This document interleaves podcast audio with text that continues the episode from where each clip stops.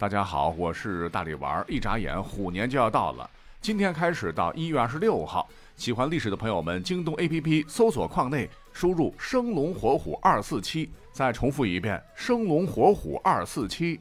在古代可都是吉祥数字哈，可以每天三次领红包。我妹是刚获得了两百元的东券，高兴的跳蹦子呢。也祝愿大家年货节都能薅得一把羊毛。好，咱们接着上期聊，在咱们的生活和学习当中，会用到不少古人留下的经典语句，耳熟能详。但很多我们呢，并不知道它原本还搭配着下一句，使得意思表达更完整，或者跟我们现在的理解已经变得不太一样，被我们误会了很多年。信手拈来，比方说“三思而后行”。好像是劝解我们考虑事情、下结论之前一定要慎重多思考。那这句话呢，其实是出自《论语》，原文是“季文子三思而后行”，子闻之曰：“在思可矣。”翻译过来就是鲁国的正卿季文子每件事情都要考虑很多次才去做。孔子听闻这件事儿，表示很不能理解，他说：“切。”考虑两次就够了，言外之意就是别婆婆妈妈的，过多的思考会影响对于整个事件的思路，使自己犹豫不决，影响自己对事情处理的正确性。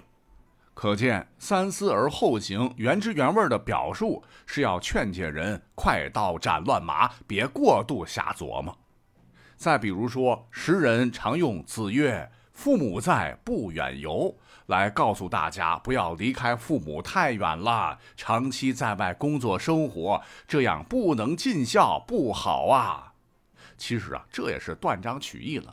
孔子表示，这锅我不能背。老夫原话可是：“父母在，不远游，游必有方。”就是说，各位要拼搏创业去外地，得让父母知道。若常年待在外面。也要尽孝道，游必有方，安顿好父母。哎，我老孔夫子可没说不让大家出去哈，一辈子拴父母的裤腰带上，那还有什么出息？还有一个最令后人挞伐的，您应该听过吧？孟子曾曰过：“不孝有三，无后为大。”成为了中国传统观念中最普遍的偏颇观点，认为家族香火绝对不能断。这意思好像说，世上那么多丁克或晚婚或单身的，就要被钉到耻辱柱上了哈！没孩子，大不孝呗，对不起列祖列宗吗？其实啊，孟子也很苦闷，我可没有那意思，是被你们掐头去尾了。大家伙别骂我哈！孟子当时所说的完整句子应该是：不孝有三，无后为大。舜不告而取，为无后也；君子以为犹告也。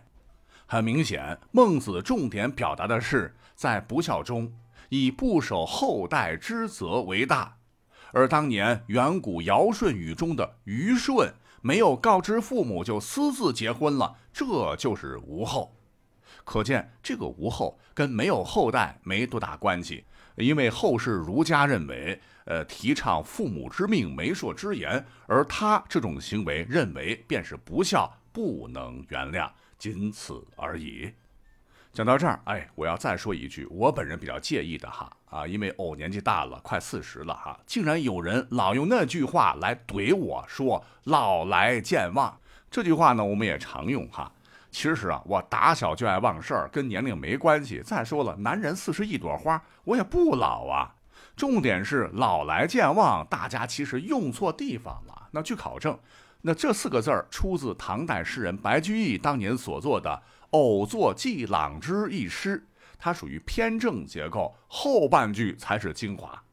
白居易说：“老来多健忘，唯不忘相思。”这里的相思不单单指爱情，而是友情，是他当年给旧友黄甫朗之写的，可能还有点激情吧。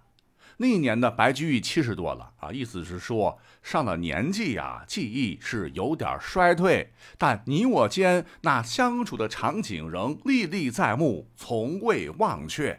所以您听啊，千万别只揪住头一句“老来多健忘，奉为圭臬”，乱往大家身上安。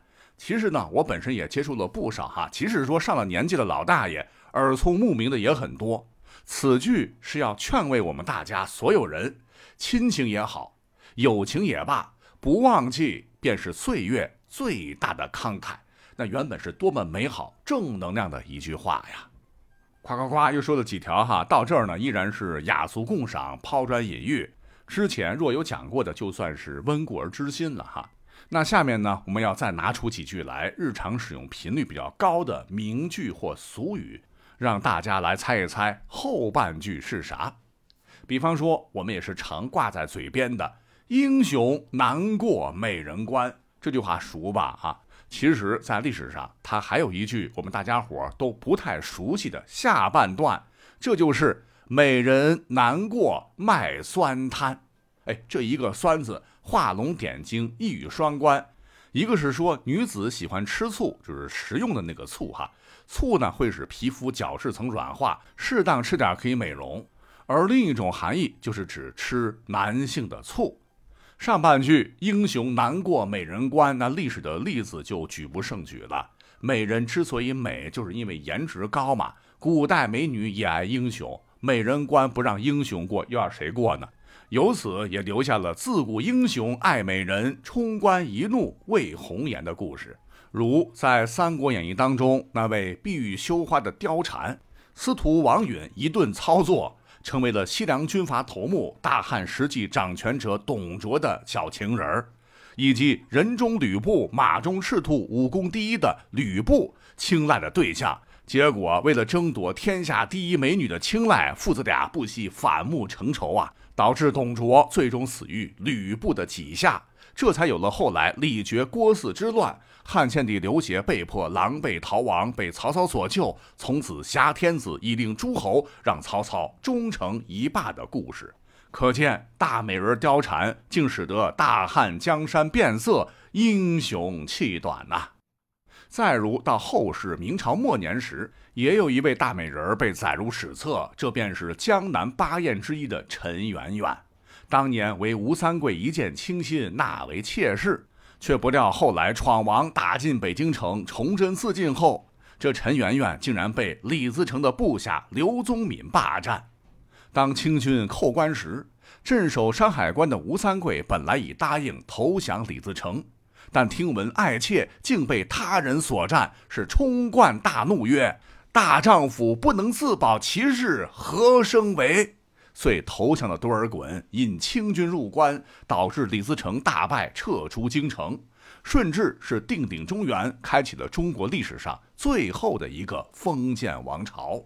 这正是痛哭六军俱缟素，冲冠一怒为红颜。真不知是美人陈圆圆的幸。还是不幸，而其不为我们所知的下半句“美人难过卖酸摊”，其实也非常好理解哈。因为古代呢，男人是三妻四妾，这种酸溜溜的想法并不稀奇，也留下了不少狗血的历史故事，以窥见一斑。比如说，在三国末期，曾背叛曹老板，下令杀死皇帝曹髦。拥立司马炎篡位的贾充这厮，因站队站得好，也是权倾朝野。可是呢，他的婚姻生活应该是非常不幸的，因为他有一个特别爱吃醋的老婆，唤作郭槐。呃，长得不说是倾国倾城吧，大美人应该是没跑的。他和贾充呢，本身有两女两男。其中一女唤作贾南风，貌丑，嫉妒心也很强，嫁给了白痴司马衷，也就是后来的晋惠帝。一顿作，导致八王之乱，把西晋搞完了，引发了最为黑暗的五胡乱华。但这不是重点哈，重点是贾充后来俩儿子全都死光光，就是被他那漂亮老婆吃醋大发醋水给害死的。哎，这也算是历史上的奇闻了。所谓卖酸摊，嫉妒心重的美人多了去了，但因嫉妒导致亲生儿子全挂的只此一例。原来贾充长子唤作贾黎民，打小是由奶妈带大的，和奶妈感情笃深。说他长到三岁时的一天，正在奶妈怀抱中快乐玩耍，父亲贾充刚好路过，也倍感温馨，便情不自禁地去逗弄奶妈怀中的儿子。不巧这一幕被郭槐撞见，郭槐竟然是醋意大发，暴跳如雷。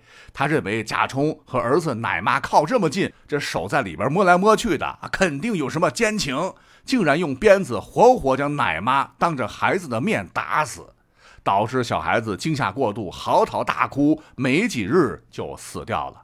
贾充当时是人到中年，伤心之余啊，也无可奈何，毕竟他怕这个老婆。好在郭槐不久之后呢，又为他生了一个儿子。但是呢，这个贾充真是好了伤疤忘了疼，有一次忍不住又逗弄奶妈怀中的孩子，可能是埋下头亲了亲抱着的儿子，或者是用手又摸了摸孩子的脑袋，结果又被郭槐撞见，母老虎又发威，直接杀死了次子的奶妈。次子啊，因想念奶妈，不久之后也死了。就这样，一代权臣竟然被老婆嫉妒之心搞得绝了嗣，那真是实所罕见，真真是美人难过卖酸摊呐。